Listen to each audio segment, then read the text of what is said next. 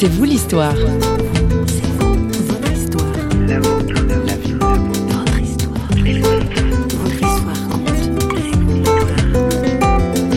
Au niveau de la réalité, il n'y a pas de vaccin contre la mort. Premièrement, on va tous mourir, c'est une réalité. Mais aujourd'hui, on parle de la mort de façon naturelle, tout simplement. Avant, j'avais toujours peur de la mort. J'ai plus peur. Je crois que je n'aime pas souffrir, ça c'est clair.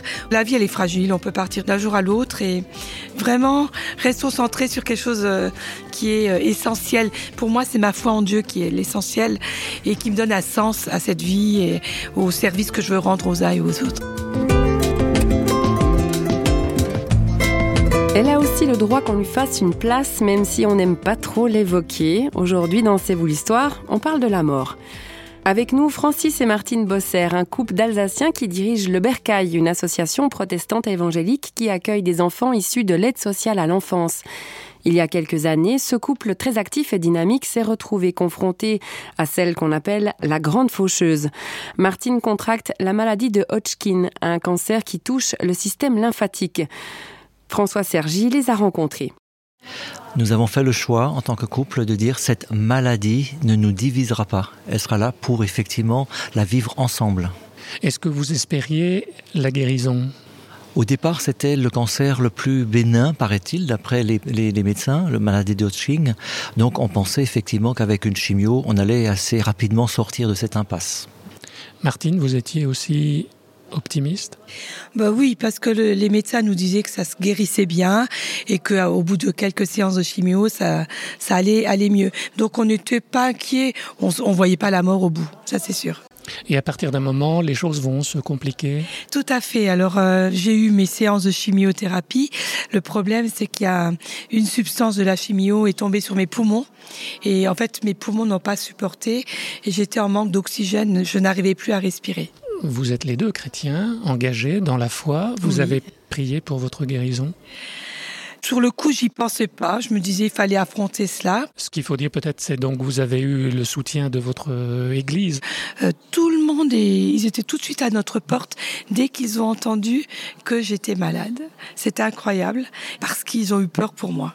Ça vous a encouragé, Francis? Vous pensiez que les choses allaient pouvoir euh, donc se résoudre positivement Oui, absolument, dans le sens où euh, ce soutien était très large, elle était rarement seule, et c'est vraiment important de ne pas se sentir seul lors d'une maladie. La guérison n'est pas forcément automatique et Dieu n'est pas un distributeur automatique de guérison, ça vous le saviez aussi Tout à fait, je le savais, mais je croyais que j'allais guérir simplement avec euh, cette, ces, ces séances de chimiothérapie. Au bout d'un certain temps, les choses vont plutôt empirer. Voilà.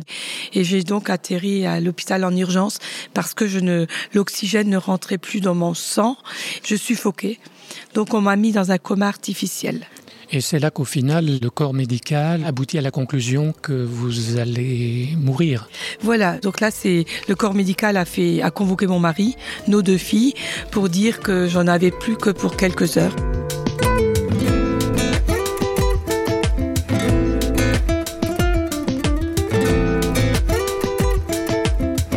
Alors là, Francis, c'est vous qui allez porter votre femme en pensant quoi? Que c'était la fin ou bien est-ce que Dieu pouvait encore faire un miracle?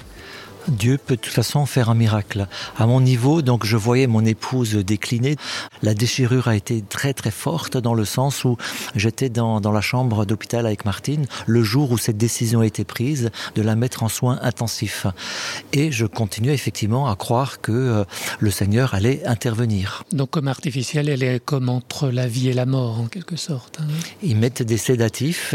La personne continue à vivre, oui. bien sûr, mais elle n'a pas conscience. Et donc l'idée c'était qu'elle puisse reprendre mais est-ce qu'ils est qu avaient espoir que les médecins avaient espoir au départ -hmm. puisque donc les, les soins intensifs avec avec un règlement très très normé euh, concernant le, les visites et au fur et à mesure euh, les médecins effectivement ont laissé tomber tout ce protocole parce qu'ils ont vu que la vie allait allait s'effacer au fur et à mesure vous vous souvenez du moment où vous avez basculé dans l'idée que Martine allait mourir?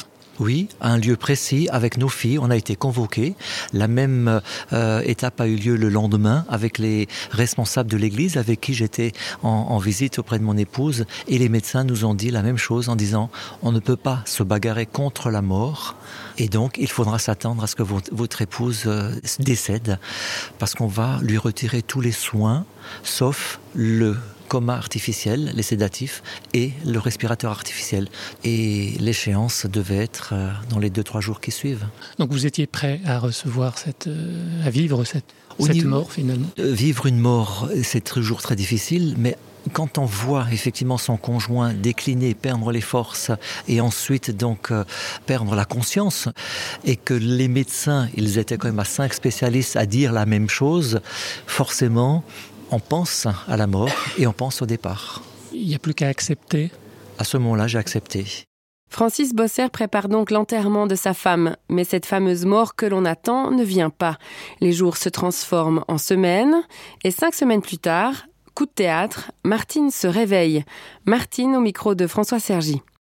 Dieu m'a restauré dans mon corps, euh, tout doucement, avec beaucoup de rééducation, beaucoup de voilà. Et alors une des questions que vous allez vous poser, c'est miraculé, on peut dire ça comme ça. Voilà, à l'hôpital, il, il m'appelait la miraculée. Et après, qu'est-ce que je vais faire de ma vie Alors ça? après, quand j'ai retrouvé les forces pour euh, remarcher, remanger, enfin il y a eu tout un processus.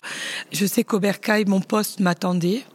Donc j'ai choisi de, de, retourner dans mon lieu de travail, mais à petite dose.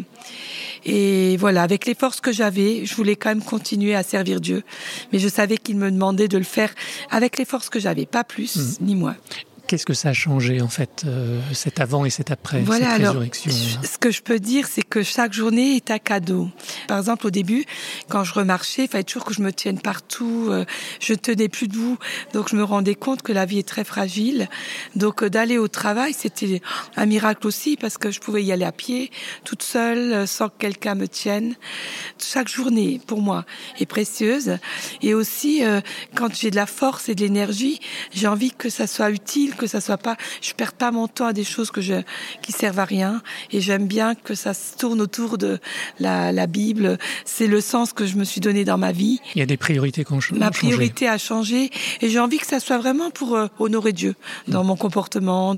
J'ai envie de, de rendre service si je peux, avec les forces que j'ai. Et qu'est-ce que vous auriez envie de dire à des gens qui sont bien, normaux, en bonne santé, etc., et qui pensent que ça va aller comme ça euh, ad aeternam? J'aurais envie de dire, euh, on a tendance, quand tout va bien, à se plaindre d'un tas de choses qui ne vont jamais bien, mais des choses des fois futiles quand on réfléchit, et que finalement, il vaut mieux se centrer sur des choses utiles qui servent, et puis peut-être ne pas s'arrêter sur euh, des choses qui auraient tendance à agacer, parce que la vie, elle est fragile, on peut partir d'un jour à l'autre, et vraiment restons centrés sur quelque chose euh, qui est euh, essentiel. Pour moi, c'est ma foi en Dieu qui est l'essentiel et qui me donne un sens à cette vie et au service que je veux rendre aux uns et aux autres. Tell me that I can't. Tell me that I won't. Tell me that I'm washed up. Tell me that I'm broke. They tell me that I don't, don't have what it takes. Tell me that I'm crazy, hanging on by faith. Tell me I'm a lost cause, I'm a hopeless soul. Just stand back, watch my God do the impossible,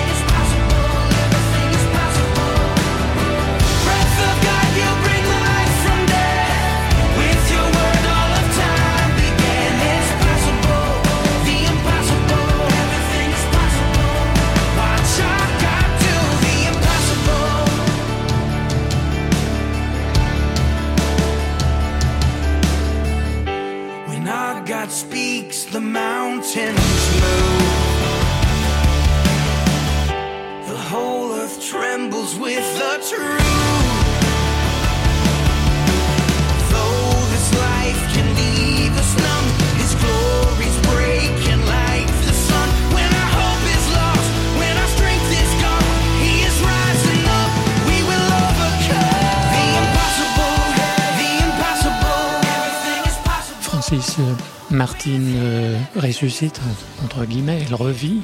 Surprise, vous attendiez à sa mort, vous la prépariez même cette mort. Il n'y a pas eu un petit sentiment de culpabilité de ne pas avoir cru à, à sa résurrection, en quelque sorte Aucun sentiment de culpabilité dans le sens où, à un moment donné, dans mon parcours de préparation au départ, il m'est arrivé donc euh, une personne qui avait partagé un verset. Et ce verset est dans Jean 11, le verset 4, qui dit simplement Cette maladie n'aboutira pas à la mort, elle servira à glorifier Dieu, elle sera une occasion pour faire apparaître la gloire du Fils de Dieu. En ayant entendu une telle parole, je me suis dit en moi-même, mais c'est pas le départ qu'il faut que je prépare, c'est le retour. Et à, partir de ce moment-là, j'ai préparé effectivement le retour. Et je le disais aux uns, aux autres, alors qu'il n'y avait aucun signe clinique sur les moniteurs de bord qui vérifiaient donc euh, tous les paramètres médicaux de Martine, rien ne bougeait. Et pendant des jours. Et je croyais à son retour. Et c'est ainsi que je suis resté dans cette dynamique de la préparation retour auprès de nos enfants, auprès de nos amis, auprès des, membres de l'Église, de la famille, même si eux avaient effectivement quelques doutes. Donc je suis resté avec une parole, qui est quand même une parole forte, mais que j'ai pris pour moi, directement.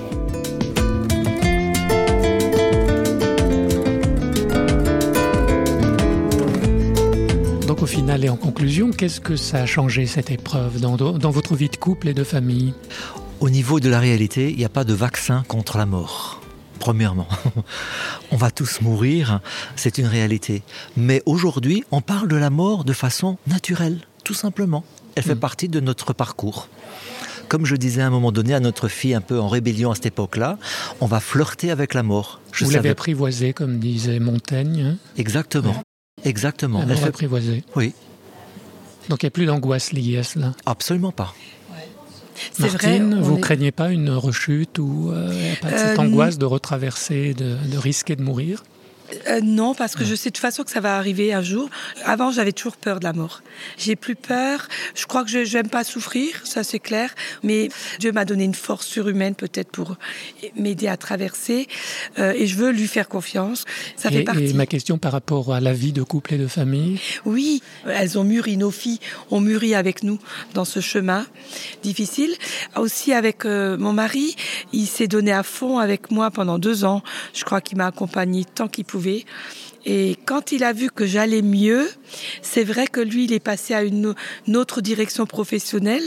Peut-être que je me suis sentie délaissée pendant deux, trois ans, le temps de ses études. Et moi, il fallait que je me reconstruise aussi. et c'était bien parce que pour vous, vous n'étiez plus regardé comme, euh, Comme malade. et comme plus malade. devant être assisté. Mais il me fallait une nouvelle, de nouveaux objectifs. Oui. Et je sais que j'ai commencé aussi une relation d'aide avec euh, Famille Je t'aime pour euh, aider à comprendre les autres aussi. Comment accompagner quelqu'un qui souffre de différentes manières. Donc j'ai pris le temps aussi pour me former. Et Famille puis, Je t'aime, donc une association dans laquelle vous êtes investi. maintenant. voilà, où je suis bénévole. hein. Et puis euh, récemment, nous avons fait euh, un livre en équipe sur la famille, le thème de la famille, euh, vivre en famille, quel défi. Donc j'aime prendre du temps pour réfléchir dans ces domaines. Et puis j'espère que ce livre va aider les uns les autres à, à reconstruire certains liens qui, qui sont peut-être plus là. Le C'est vous l'histoire d'aujourd'hui ne parlait pas tant que cela de la mort, mais bien plus d'une résurrection, celle de Martine Bosser, que nous remercions, ainsi que son mari Francis. Avant de vous quitter, je vous rappelle le titre du livre mentionné par Martine, Vivre en famille, quel défi, paru aux éditions Famille Je t'aime. Quant à nous, on se retrouve pour un prochain C'est vous l'histoire, une émission préparée par toute l'équipe de Radio Réveil. Bye bye